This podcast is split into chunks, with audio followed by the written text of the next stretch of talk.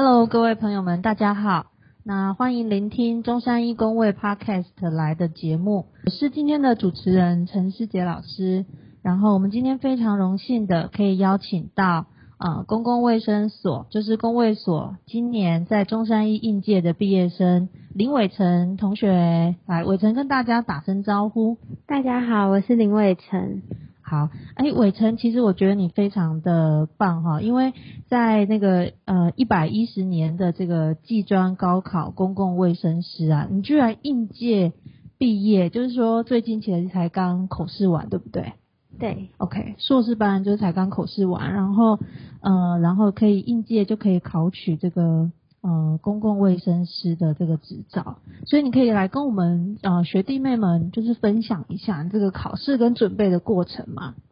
哦，好啊，可以。我问一下你的呃公卫师这个准备期间大概有多久的时间呢？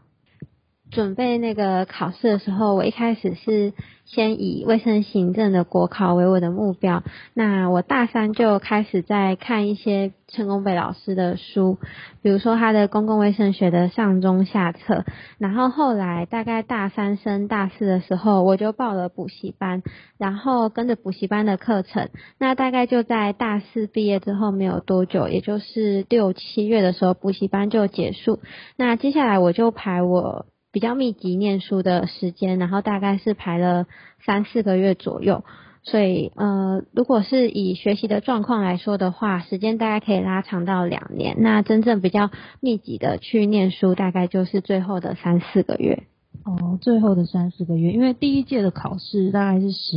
一月的时候考试，对，十一月底的时候，十一月底，所以主要是考前的那个暑假，或是你冲最主要冲刺的时间，对。OK，哎，那你在大二就有想要卫生行政这个国考，所以其实你蛮想要当公务员的，对不对？对，我一开始是有想要当公务员，因为我觉得比较稳定，然后因为那个时候也还没有公共卫生师的考试，然后它是呃比较贴近我们系上能做的工作之一，所以我就往这个方向去念。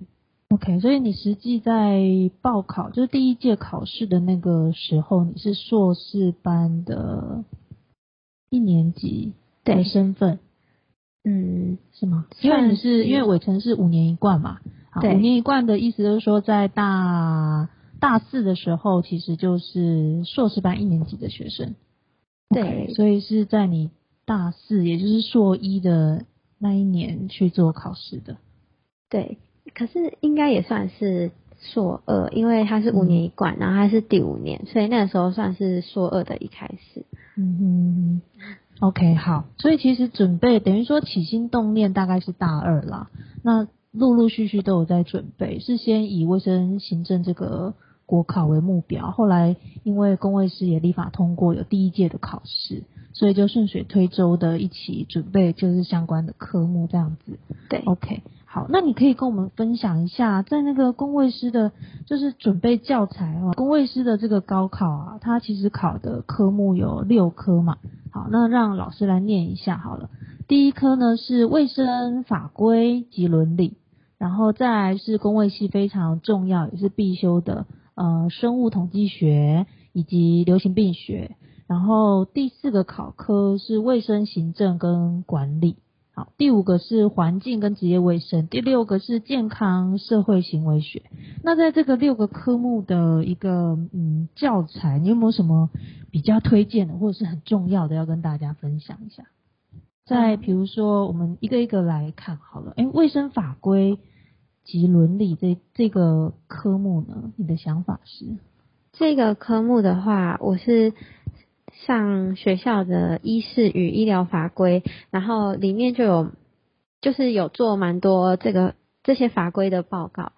然后后面就是会在看一些，比如说做题目有出现的，然后或是呃历届，比如说国考的历届试题或者核心考有出现的，我就会再去稍微翻一下这些的法规内容。嗯哼，也也的确，因为在国考。还没有开始之前，其实公共卫生学会就有在推那个核心能力测验。那其实大家有兴趣的话，都可以上到学会网站去看。呃核心能力测验就是单纯就是选择题的方式哈，所以它其实是一个就是循循序渐进的这个，也可以当做呃一个参考资源。那如果再回到考科，像生统啊，都是大家非常害怕的科目，诶，真的，同学们都频频点头。所以你有什么更好的建议去学习这个生物统计学的科目吗？就是教材这样子。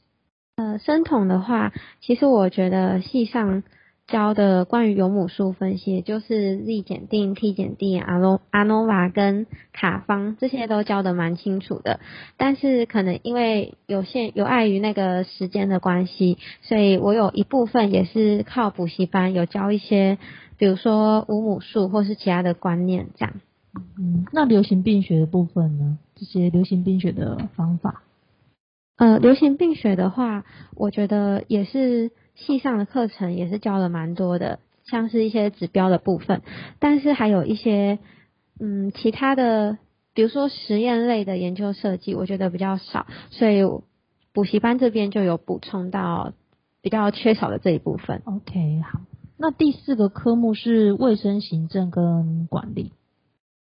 呃，卫生行政的话，也是之前课堂上就是公共卫生行政这堂课，然后里面的 PPT 都可以作为这个科目教材的参考。然后这个 PPT 里面也有其中一个是管理学，我管理学就是用这一部分然后去做考试而已。学校在教学的部分跟就是补习班的这个补充，你是两边都 cover 这样子。哎，那第五个哈，环境跟职业卫生的这个科目呢？呃，这个部分我是靠大一跟大二的环境卫生学，然后还有呃之后会上的风险评估，然后我还有再修一点点治安的课，然后用这些课堂上的教材去做学习而已。嗯，哦，你当时修治安的是什么样子类型的课程？职业卫生？我好像是修那个卫生管理实务，它里面会有一点点的管理学，然后也会讲到一点点的职业病。嗯哼，好，那第六个最后一个科目是健康社会行为学。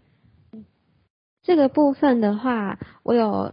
看一本李兰老师的《健康行为与健康教育》，然后我觉得在模式的部分、模型的部分，他写的还不错。那另外申论题的部分是参考卫生教育课程的教材。嗯嗯，好，那非常谢谢伟成的，在这个六个科目里面，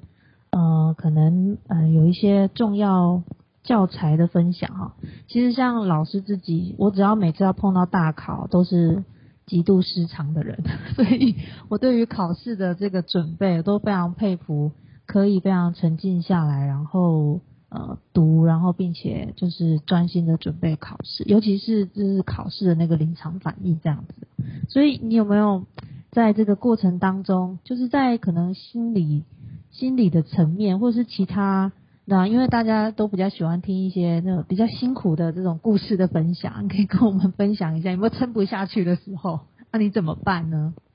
好，那我自己遇到比较辛苦或是比较撑不下去的部分是心态的问题，嗯，就是因为大家在报考公卫师考试，几乎都要是大学的大学毕业之后，然后。这个时候有蛮大一部分的朋友，他们会工作赚钱，然后就会有点怀疑自己念这样念书，然后。呃，之后会有一份好工作吗之类的？然后或是别人休假，就周末的时候，然后自己要念书，然后我那时候又是研究生，就会觉得都一直都很忙。那如果我再没有考上的话，我是不是就浪费我时间了？是不是应该要休息，然后下次再考？那通常我如果有这种想法的话，我就会安排出去休息一下，比如说逛个市集或是百货公司，因为如果大概一个礼拜花个一两个小时出去走走是不会太多时间，然后也不会，诶，也就可以释放压力这样。然后等到回来的时候再好好调整心态。比如说，如果我都没有考上的话，我可能就永远都不能休息。那我是不是要撑一下，就是给自己一个动力？嗯嗯，好，所以非常就是。等于说是恭喜你啦，在经历的这个历程当中，然后今天可以来跟大家分享哦。那其实我也给大家呃学弟妹们或是听众我们。朋友们一些重要的资讯啊，在那个公卫师法二零二零年六月上路之后，其实是二零二一年的十一月，啊，首次举行了这个公卫师的考试。那诶，第一届的报考人数有一千五百二十三个人哦，那实际上的到考是一千二左右。然后，所以其实整体考试的总及格率是九点三二 percent，就是九 percent 而已。所以就是精英中的精英这样子哈。那其实我觉得有，当然也有一些同学考过这个有这个经验之后，他们会分享说，在生物统计学的准备上啊，或许有没有呃，我们回到生物统计学的部分，有没有一些要领？虽然你都有跟我们分享啊。课堂的一些教材了，那你自己有没有什么特别的要领想要跟大家讨论的这样子？呃，这个科目的话。算是我蛮早就念，因为它算是你前面观念念起来之后，后面只要一直做题目就可以了。那我题目的话，我有写一本王雪老师的，好像叫《生物统计历届试题》还是试题汇编，大家可以去找找看。然后从题目去练习，找出自己不会的单元。那在有母数分析，就是刚刚提到的 ZT、ANOVA 跟卡方，就是一定要会做计算，然后也要会。从呃虚无假设这样一直写到最后下决策，那回归也很常考，所以负回归、逻辑式回归都一定要弄懂那些系数，然后简单回归也一定要会算系数跟 R。那另外就是因为公卫式的考试比核心考还要多了很多的观念，所以很多东西不是只是要会算而已，它还是要弄懂它的那些前因后果这样。嗯，所以其实。要融会贯通，会是在准备，尤其是生物统计学的这个逻辑的一个重点，这样子。对，好，那因为其实我们在做呃这个节目之前的一个先前准备啊，我们也很好奇，说我们自己的在校生大一到大四的学生里面，他们会希望从这个毕业的系友里面分享哪些题目啊，或者是哪些内容呢？那根据我们的这个调查，大概有五十位的学弟妹。有填这个表单，然后回馈之后呢，大概第啊，针对像一年级生、二年级、大一升大二的学生，有七十七 percent 的人都很好奇，说那当初学长姐们，你们是如何选择这个实验室的？然后你是依据什么方向去去考虑的？那我这边再补充说明一下，那选择实验室其实是因为在工位系里面，这个专题研究是一个必修的课程，也就是说，除了你该上的必修课跟选修课之外，我们会希望学生发现自己的兴趣，然后会挑在系上的老师，特定某个老师的专长去做一些学习。对，所以，呃，伟成可不可以跟我们分享，你当时大概就是你自己其实修完了一些大一跟大二上的课程，是不是？就觉得呃自己可以怎么怎么去规划，还是说我原先是这样，但是后来呃真的接触之后，我又发现可能是在生统的部分会是你的最主要想以后未来衔接时职场想走的路呢？好，那呃这一部分就是我之前在大一、大二修课的时候就有修各个老师们的课，那我一开始是认为可能还职位这个部分。还职位这个部分可能是比较好的发展，所以我就选了这一部分的实验室。那加入实验室之后，我后来又思考了一下，觉得自己可能会喜欢胃症，那我就去报了呃胃症诶胃症的补习，这样那。在补了一阵子之后，又觉得在准备公卫师考试的期间，好像自己对于生酮流病比较擅长，所以我最后在研究所的时候才选择了生酮流病的研究室，然后未来朝就是想说朝这个方向发展，这样就是还是有一段在考虑的那个经历。嗯，对，啊因为我觉得人生就是这样啦。大学我们现在播的很仔细，是看一年级、二年级、三年级、四年级，然后到硕士班的一二年级，但是。人生踏入职场之后，后面还有很多啊不同的挑战跟不同的转折哈。所以像回到刚刚就是在校生他们关心的问题，除了实验室怎么选择之外，还有最常很多同学也好奇的，他们如果想要继续念研究所啊，该如何选择？那我我猜我我认为就是每一个阶段的选择都会有一些前因后果，跟你自己擅不擅长，然后呃喜不喜欢，其实这是蛮蛮直观的。所以在研究所的部分，呃，